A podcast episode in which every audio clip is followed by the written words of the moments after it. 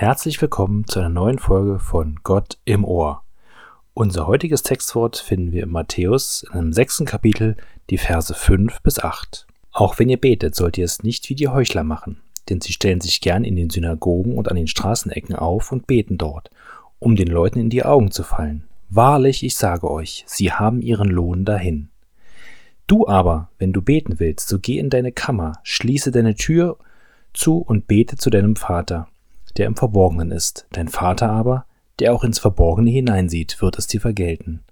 Und wenn ihr betet, sollt ihr nicht plappern wie die Heiden, denn sie meinen, Erhörung zu finden, wenn sie viele Worte machen. Darum macht es nicht wie sie, euer Vater weiß ja, was ihr bedürft, ehe ihr ihn bittet. So, das heutige Textwort ist aus einer, also ist quasi der Mittelteil von drei, drei Lehren von Jesus Christus, die man überschreiben könnte mit das Richtige aus den falschen Gründen tun. Er beginnt mit dem Almosen geben, das haben wir jetzt nicht gelesen, aber da steht im Prinzip genau das Gleiche drin, das, oder das, das Gleiche, ein bisschen salopp ausgedrückt, aber da steht im, im Grundsatz drin, ähm, dass wenn wir Almosen geben und das, da lässt Jesus Christus gar keinen Zweifel dran, das ist äh, etwas, das von uns erwartet wird, das richtig ist. Aber wenn wir es tun, um den menschlichen Lohn, die menschliche Ehre zu erhalten, das ist, ja, so wie ich es schon zusammengefasst habe, das ist das Richtige aus den falschen Gründen. Genauso das, was wir gerade gehört haben mit dem Beten und daran anschließt äh, sich das eine Lehre über das Fasten. Ich habe mir im Vorfeld ein bisschen Gedanken gemacht, wie man, wie das zu verstehen ist, das Richtige aus den falschen Gründen tun. Jesus Christus sagt, wer, wer richtig betet, was richtig beten ist, da kommen wir heute noch zu, aber jetzt für den Moment mal angenommen, also wer richtig betet, wird also ein Gespräch mit Gott führen und wird direkt ihm zu Gott sprechen.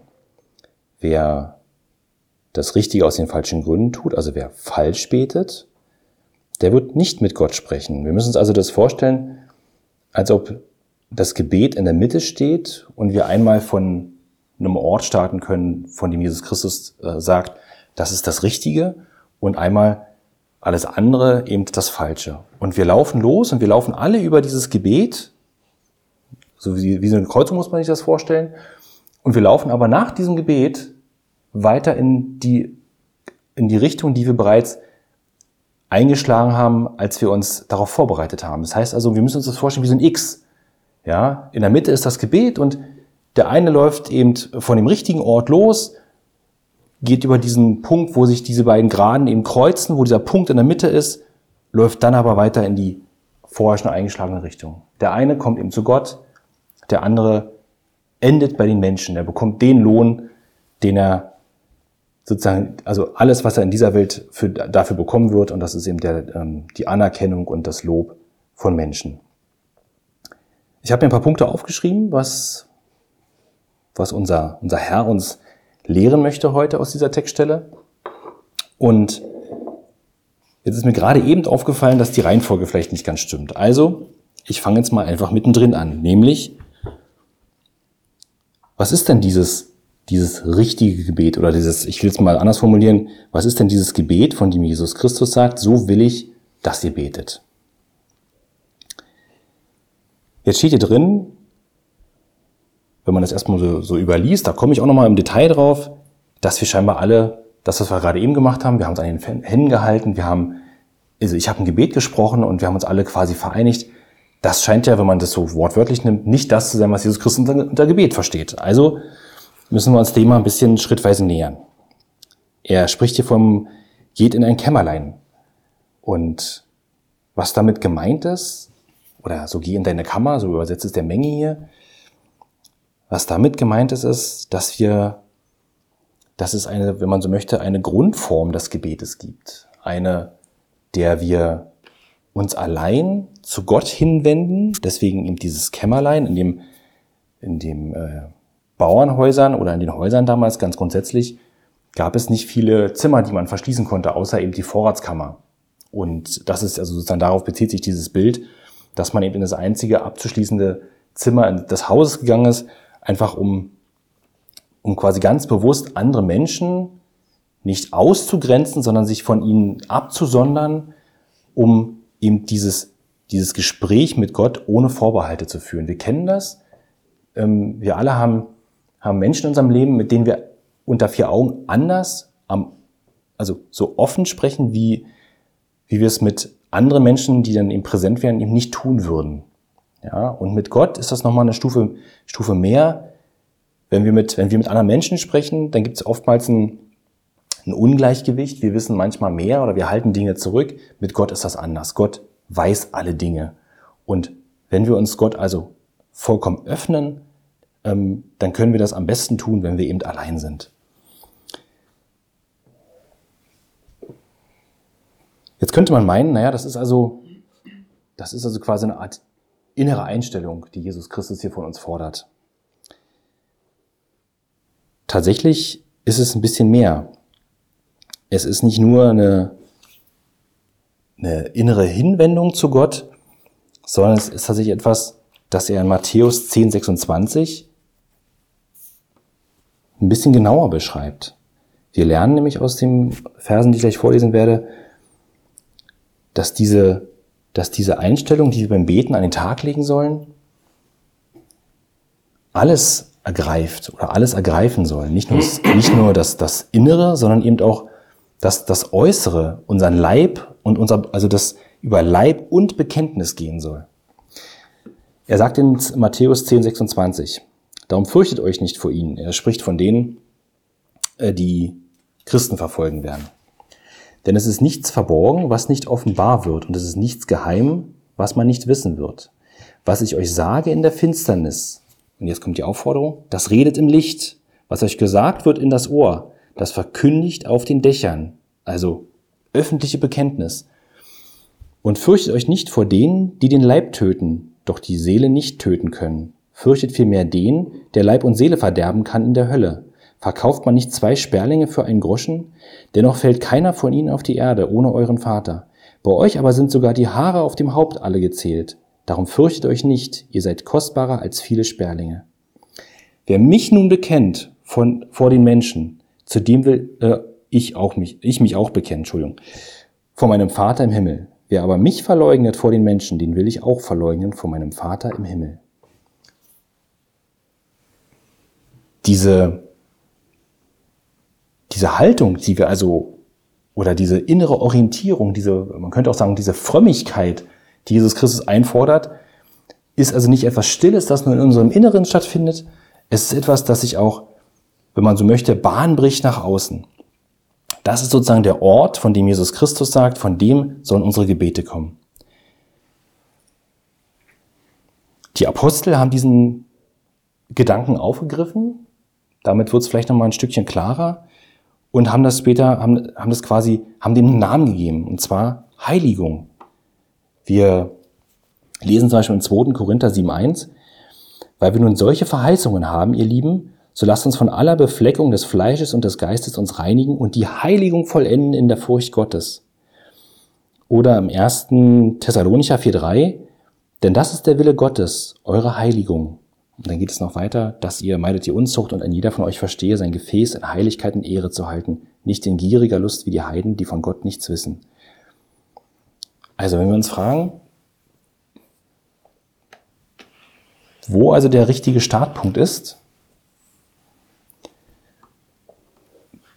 um unsere Gebete zu sprechen, dann ist, ist sozusagen diese diese jede Faser unseres, unseres Seins durchdringende Erkenntnis gemeint, die hier beschrieben wird.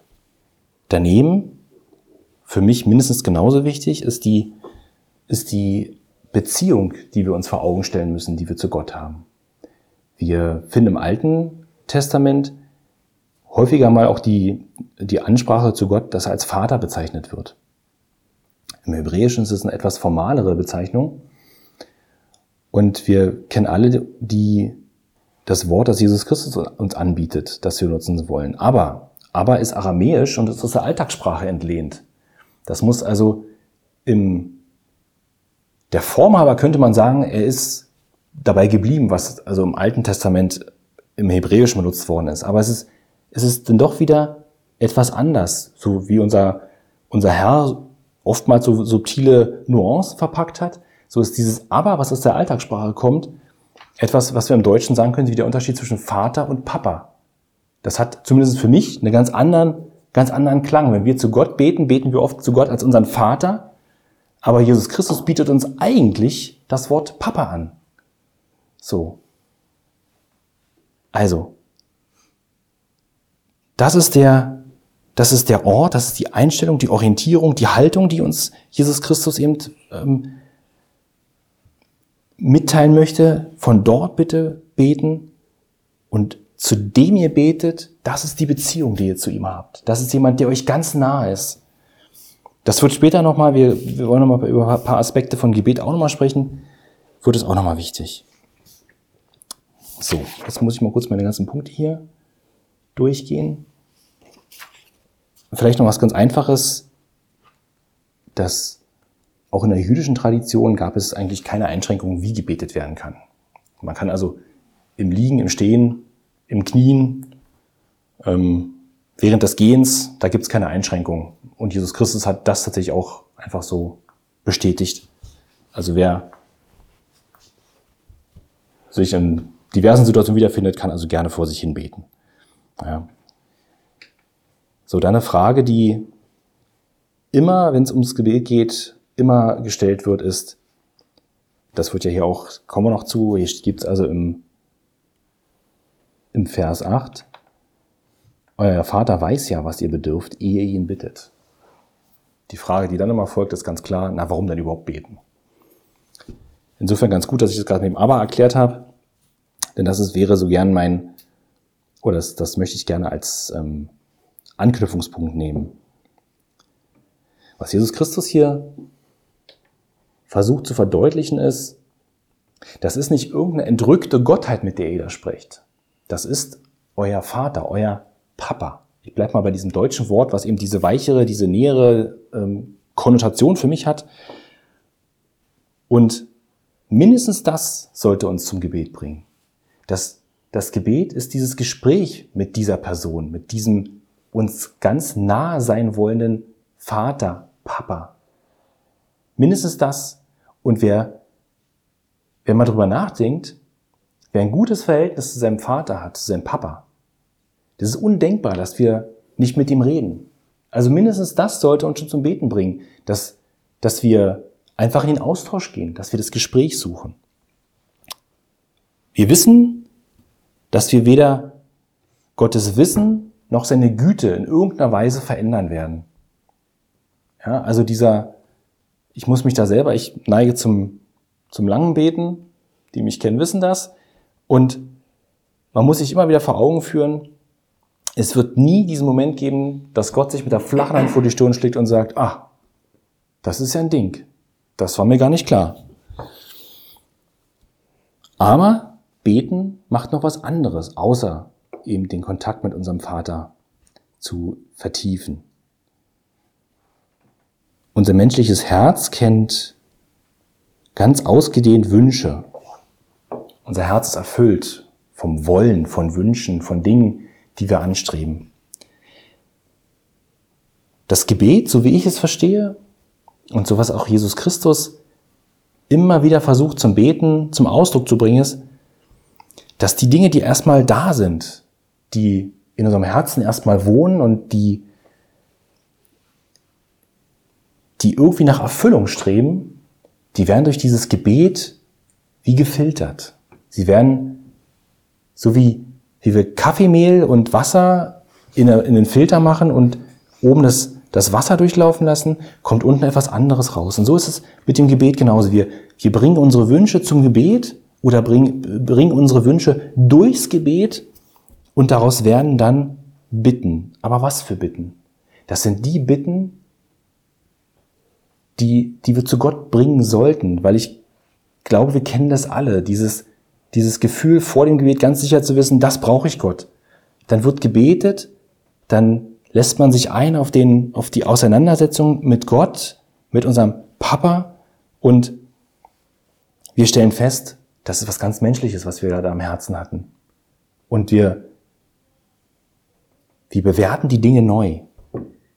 Genauso macht es das Gleiche mit dem, wenn sich Dinge erfüllen, mit dem Genießen. Uns werden Dinge gegeben und wir, und wir erhalten oder wir bekommen unsere Wünsche erfüllt. Und wenn diese Dinge, dieses Gefühl durchs Gebet geht, dann kann daraus Dank werden. Aus dem Auskosten, aus diesem menschlichen Genießen, oh, das ist toll, wird durch das Gebet demütiger Dank. Ich denke auch, dass das andere, wenn wir sagen, naja, warum eigentlich beten? Das ist ja die Frage, mit der wir uns gerade beschäftigen. Gott weiß doch eh alles. Ich bin der festen Überzeugung, dass das Herz, das nicht beten möchte, weil es im Gründe findet, sagt, ich brauche nicht beten, Gott weiß alles. Ähm, ich brauche nicht beten, weil Gott wird seinen Willen wegen mir vielleicht nicht ändern. So. Mal davon abgesehen, dass ich das für nicht wahr halte, aber das ist, glaube ich, eine ganze Predigtserie für sich. Aber glaube ich, dass das Herz, das nicht beten möchte, ein gottloses Herz ist. Das ist eins, das sich, das sich von Gott entfernt hat oder von Gott noch ganz ferne ist und vielleicht noch nie nah war und eben vielleicht auch daran krankt, dass es eben Gott als etwas, als eine entrückte Gottheit versteht. Und zu guter Letzt möchte ich vielleicht nochmal zwei, zwei Textstellen anführen, in denen Jesus Christus was zum Beten selber sagt. Also zu der Frage, na, warum eigentlich beten? Ne? In Lukas 18.1, das ist das Gleichnis von der Witwe und der, dem Richter, steht, er sagte ihnen aber ein Gleichnis davon, dass man alle Zeit beten und nicht nachlassen sollte. Oder in Matthäus 7.7 noch etwas eindringlicher, die Stelle kennen wir alle, aber mal jetzt unter dem, der, unter dem Gesichtspunkt betrachtet, entfaltet es nochmal eine andere Wirkung. Bittet, so wird euch gegeben. Suchet, so werdet ihr finden. Klopfet an, so wird euch aufgetan. Denn wer da bittet, der empfängt. Und wer da sucht, der findet. Und wer da anklopft, dem wird aufgetan. Oder ist ein Mensch unter euch, der seinem Sohn, wenn er ihn bittet um Brot, einen Stein biete, oder der ihm, wenn er ihn bitte um einen Fisch, eine Schlange biete? Wenn nun ihr, die ihr doch böse seid, dennoch euren Kindern guten Gab, gute Gaben zu geben wisst, wie viel mehr wird euer Vater im Himmel euch Gutes geben? Er wird denen Gutes geben, die ihn bitten. Ja, also auch Jesus Christus versucht, das sind nur zwei Stellen, aber versucht ganz klar zu sagen, betet. Ja, also was immer ihr euch in eurem Kopf denkt, warum ihr nicht beten müsst, betet. So, dann würde ich jetzt mal ein bisschen durch, den, durch das Textwort selber gehen. Ich hatte eigentlich eine andere Reihenfolge, wie gesagt, im Kopf, aber ich wollte erstmal das eigentlich Wichtige, weil wir da auch immer wieder drauf, drauf kommen, ähm, erstmal geklärt wissen. Ich denke, den, den fünften Vers, den kann ich ja vielleicht nochmal vielleicht ein bisschen historisch einordnen. Das war damals einfach es war einfach ein Missstand, den Jesus Christus hier adressiert hat. Man ging eigentlich zum Beten in die Synagoge, aber ähm, es hat sich dann unter den unter manchen Bevölkerungsgruppen, vermutlich die Pharisäer, eben so ein bisschen der Brauch durchgesetzt, dass man so nach dem Motto, oh, ich schaff's gar nicht bis in die Synagoge, man stellt sich an die Straßenecke, wo man von vielen Leuten gesehen wird und man betet dort laut. Man hat auch in der Synagoge dann laut gebetet, sodass alle es gehört haben. Wir erinnern uns an die Begebenheit, wo Jesus Christus ähm, mit dem Zöllner, dem Pharisäer, wo Jesus Christus auch im, im, im Tempel ist und der, der Pharisäer kommt und ganz laut betet, ach, danke Gott, dass ich nicht bin wie jener dort. Und das ist, was er hier, ähm, was er hier anspricht. Und Jesus Christus sagt ganz klar, wenn wer so betet, der hat alles, was er aus dem Gebet erwarten kann, wenn ihm der Lob von Menschen zugeht, schon erhalten. Das sind keine Gebete, die zu Gott gehen. Ja?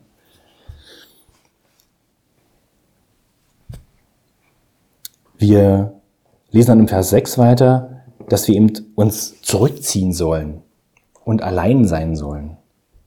Ich glaube, dass es, was, was Gebete angeht, gibt es eine, wenn man so möchte, eine gewisse Reihenfolge, in der diese Dinge stattfinden sollen. Also eine Reihenfolge im Sinne von, ähm, von, von Gebeten in der Öffentlichkeit und Gebeten in, Gebete in der Gemeinschaft der Baustein, mit dem begonnen werden muss, so wie wir ein Haus in einer gewissen Reihenfolge bauen. Wir fangen ja nicht mit dem Dach an, obwohl das ein bisschen schwierig wäre, aber wir wollen ja nicht anfangen, ein Fundament zu gießen und dann den Keller auszuheben. So sagt Jesus Christus hier auch, beginnt mit diesem Gebet, was völlig ohne ohne störende Einflüsse ist, was ohne die, wenn, wenn Dritte präsent sind, bringen sie, oder dann entsteht in uns immer automatisch die Frage, so schnell können wir manchmal gar nicht denken, wie das bei uns denn trotzdem zuschlägt, kann ich das sagen? Weiß derjenige eigentlich äh, um, um dieses und jenes Thema in meinem Leben, um was ich jetzt gern bitten würde? Also was Jesus Christus sagt, befreit euch von diesen Dingen, zieht euch zurück, seid allein und sucht die Nähe zu Gott. Sprecht mit eurem Vater. Was er nicht sagt ist, ihr sollt nicht in der Öffentlichkeit beten. Er sagt auch nicht, ihr sollt nicht in der Gemeinschaft beten. Er sagt aber, bevor ihr diese Dinge tut, lernt das Gebet in seiner, wenn man so möchte, in seiner reinsten Form. Jesus Christus sagt, das Gebet, das in der Öffentlichkeit gebetet wird, oder das Gebet, was in der Gemeinschaft gebetet wird, das sollte geübt werden im, im individuellen Gebet, in dem, in dem Zweiergespräch mit, zwischen dem Betenden und Gott. Jesus selber hat in der Öffentlichkeit gebetet. Wir erinnern uns zum Beispiel an den Ruf von Lazarus. Auch dort hat er, bevor er das gemacht hat, hat er gebetet in der Öffentlichkeit. Wir finden zum Beispiel zum, zur Frage, sollen wir in der Öffentlichkeit beten, vom Apostel Paulus eine bemerkens, wie ich finde, bemerkenswerte ähm, äh, Textstelle im 1. Timotheus 2.8. Da schreibt er an den Timotheus, so will ich nun, dass die Männer beten an allen Orten und aufheben heilige Hände ohne Zorn und Zweifel. Also auch hier, ist nicht, also, oder was Paulus hier sagt, ist, egal wo wir sind, wir dürfen beten. Denn haben wir auch noch diesen Bekenntnisaspekt mit drin. Ich meine, wenn wir in der U-Bahn stehen und auf einmal anfangen zu beten, können wir das durch, durch heimlich still und leise machen. Wir können aber auch unsere Hände aufheben. Äh, ich denke mal, dann ist es mit der Anonymität vorbei.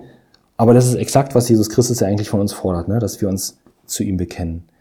Wir finden auch im Johannes 4, 19 bis 24, das ist die Begebenheit, wo Jesus Christus ähm, mit der Samariterin am Brunnen sitzt. Ja, und er spricht ja mit ihr und ähm, in dem Moment, wo sie merkt, oh, der, das ist hier nicht irgendeiner, das ist vermutlich der Messias, mit dem ich hier gerade rede, oder zumindest ist es, ist es ein Prophet, versucht sie ihn abzulenken. Weil das für, das, das kennen wir Menschen, wenn wir mit Leuten reden und feststellen, oh, die schauen an allen Dingen vorbei, die wir versuchen so aufzubauen. Und dann versuchen wir eine Ablenkung anzubieten, nach dem Motto, oh, lass uns mal lieber was anderes reden, das wird mir jetzt hier zu heiß. Und sie sagt dann zu ihm, Herr, ich sehe, dass du ein Prophet bist. Unsere Väter haben auf diesen Berge angebetet. Ne? Wir wissen, die, ähm, die Samariter hatten eben nicht in ihren heiligen Ort, nicht in Jerusalem, sondern hatten dafür einen eigenen Berg, dessen Name mir schon entfallen ist. Und sie will ihn jetzt in diese Diskussion ver, ähm, verwickeln. Und ihr sagt, in Jerusalem sei die Stätte, wo man anbeten soll. Jesus spricht zu ihr, Glaube mir, Frau, es kommt die Zeit, dass ihr weder auf diesem Berge noch in Jerusalem den Vater anbeten werdet. Ihr wisst nicht, was ihr anbetet. Wir aber wissen, was wir anbeten, denn das Heil kommt von den Juden. Aber es kommt die Stunde und, und ist schon jetzt, dass die wahren Anbeter den Vater anbeten werden im Geist und in der Wahrheit. Denn auch der Vater will solche Anbeter haben. Gott ist Geist und die ihn anbeten, müssen ihn im Geist und in der Wahrheit anbeten. Jesus Christus sagt also, geht weg davon diesen, von dieser Idee, dass ihr an irgendeinem bestimmten Ort sein müsst, dass irgendein Ort heiliger ist als der andere. Ja, wir nehmen auch noch raus, wie wir Gott anbeten, nämlich im Geist und in der Wahrheit. Aber dieses Thema Gebet in der Öffentlichkeit, Örtlichkeiten von Gebeten, wird also an anderer Stelle wieder relativiert. Ich bin, wie gesagt, der Überzeugung, Jesus Christus will uns beibringen, dass wir eben dass der, sozusagen, wenn man möchte, der Grundbaustein für, für öffentliches oder für gemeinschaftliches Gebet ist immer das Gebet zu Gott, wo wir allein mit Gott sprechen. Das Gebet in der Gemeinschaft, also wenn man sich fragt, naja gut, sollen wir denn in der Gemeinschaft beten? Das finde ich ganz hervorragend, weil direkt an unser, an unser Textwort schließt sich mich ähm, die erste ähm, Lehre von Jesus Christus, das Vaterunsers an ne, weil er ihnen sozusagen hier erstmalig ähm, das Vaterunser beibringen möchte.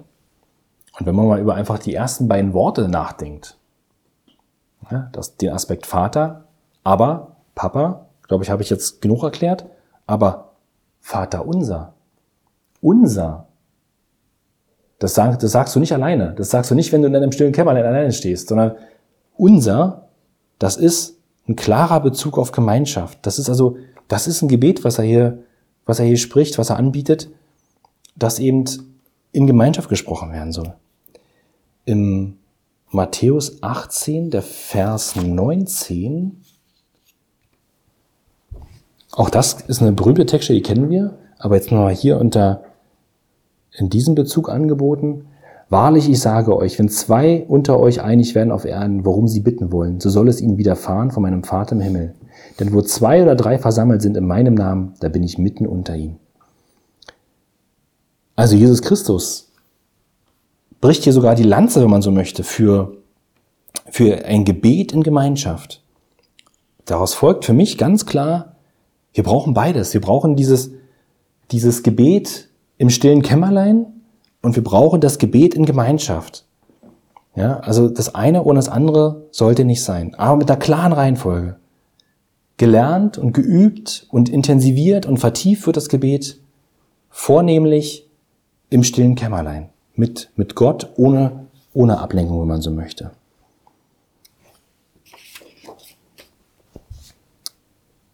So, dann als fast schon letztes möchte ich auf das, auf das Plappern eingehen. Im Vers 7 heißt es, und wenn ihr betet, sollt ihr nicht plappern wie die Heiden, denn sie meinen Erhörung zu finden, wenn sie viele Worte machen. Hier erteilt Jesus Christus einer von mir häufig beobachteten Praxisabsage. Er, also gleich mal vorneweg, ne, ich hatte das schon mal angedeutet, aber ich sage es hier an der Stelle nochmal, weil es auch hier reingehört. Gott muss also nicht über Personen und Umstände informiert werden.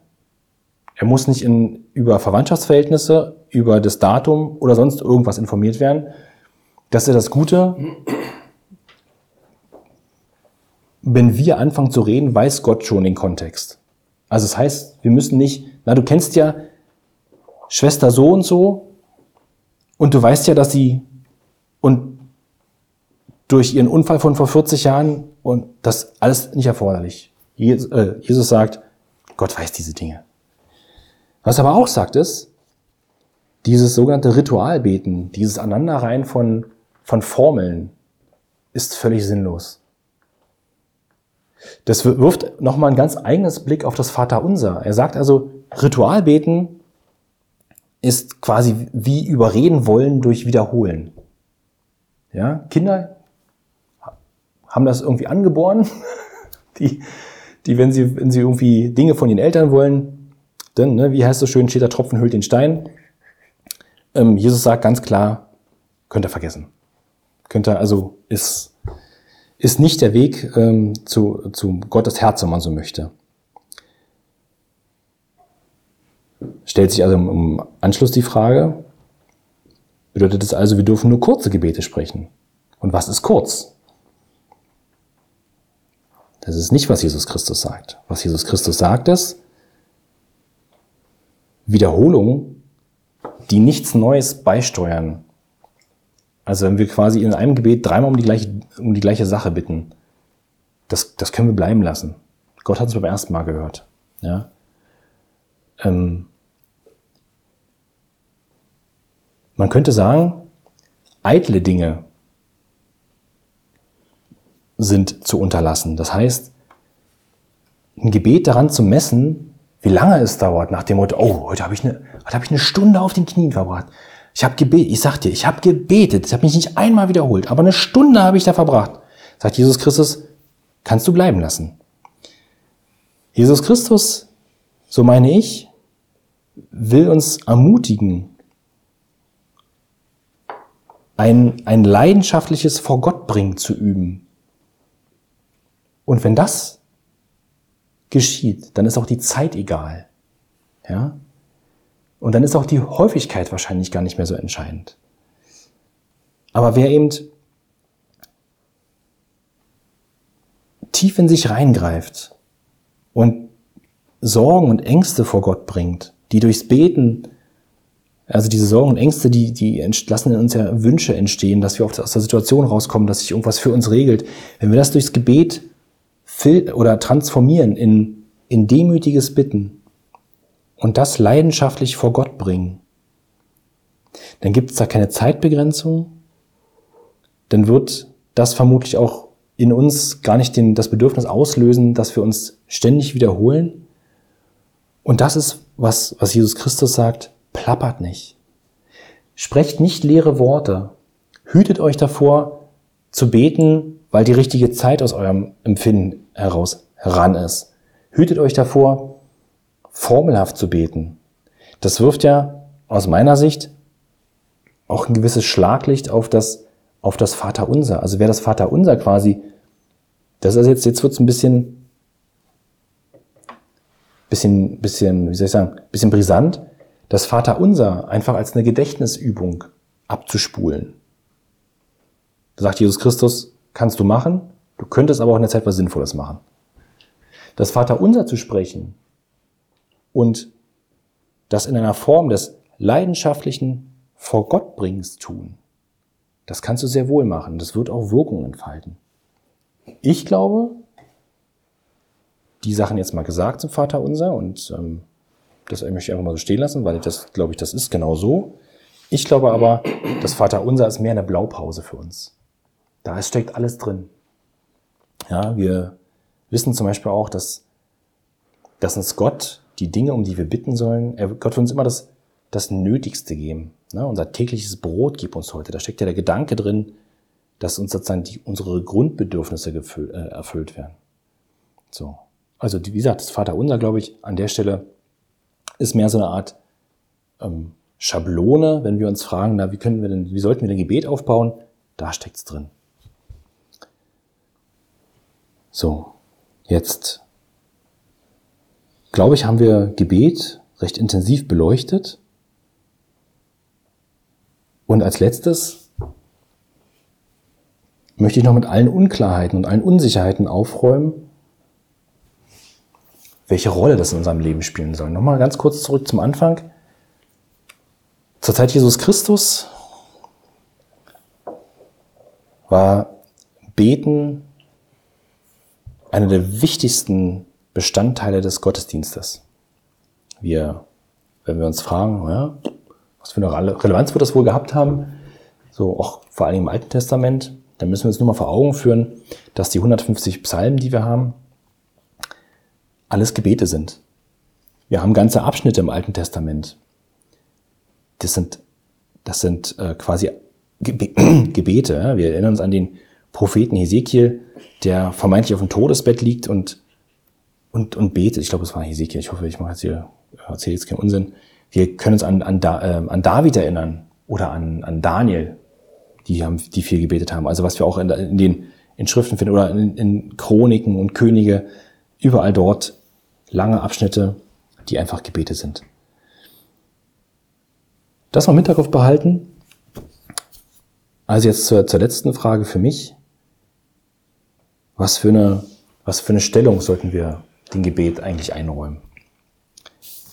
Und da halte ich es mit dem Apostel Paulus zwei, zwei Stellen, die uns, glaube ich, allen bekannt sind, die wir wahrscheinlich schon auf tausend Postkarten mal gesehen haben. Da haben wir die Textstelle aus dem 1. Thessalonicher 5, die Verse 16 bis 18. Seid alle Zeit fröhlich, betet ohne Unterlass, seid dankbar in allen Dingen, denn das ist der Wille Gottes in Jesus Christus für euch. Und dazu noch den Philippa 4,6. Sorgt euch um nichts, sondern in allen Dingen lasst euren, eure Bitten in Gebet und Flehen mit Danksagung vor Gott kund werden. Paulus ordnet das Gebet ganz oben ein. Und ich kann jetzt nur mich anschauen und stelle fest, dass ich da noch Luft habe, dass ich da, dass ich da noch gar nicht bin, dass da, wo ich, da wo Apostel Paulus und auch Jesus Christus sagen, wo unser, wo das Gebet bei uns im Leben stehen sollte, da bin ich noch nicht. Auch wie ich bete, da stelle ich fest, okay, da gibt's noch Luft nach oben. Und deswegen bin ich dankbar für Textworte wie heute, die uns, die uns nochmal erneuern, erfrischen wollen, die uns nochmal neu ausrichten wollen. Und so hoffe ich, dass wir alle diesen Gedanken mitnehmen, dass Gebet geübt wird im alleinigen Gespräch mit Gott, mit unserem Vater, mit, mit Abba, mit Papa. Und dass, dass der uns nahe sein will. Und der, und den Gedanken, der hat sich bei mir besonders verfangen, dass es undenkbar ist im Natürlichen, mit einem, mit einem Vater, mit dem man ein gutes Verhältnis hat, nicht zu reden. Das sollte uns vielleicht die eine oder andere Hürde abbauen, um uns an unseren Vater zu wenden. Ja, dann würde ich sagen, dann sollten wir in dieser Woche das mitnehmen und einfach häufiger als sonst uns einfach mal zum, zu Aber wenden. Und auch darum bitten, dass daraus eine ganz neue Gewohnheit, eine Tradition für uns erwächst. Auch wie wir uns zu Gott hinwenden. Amen. Amen.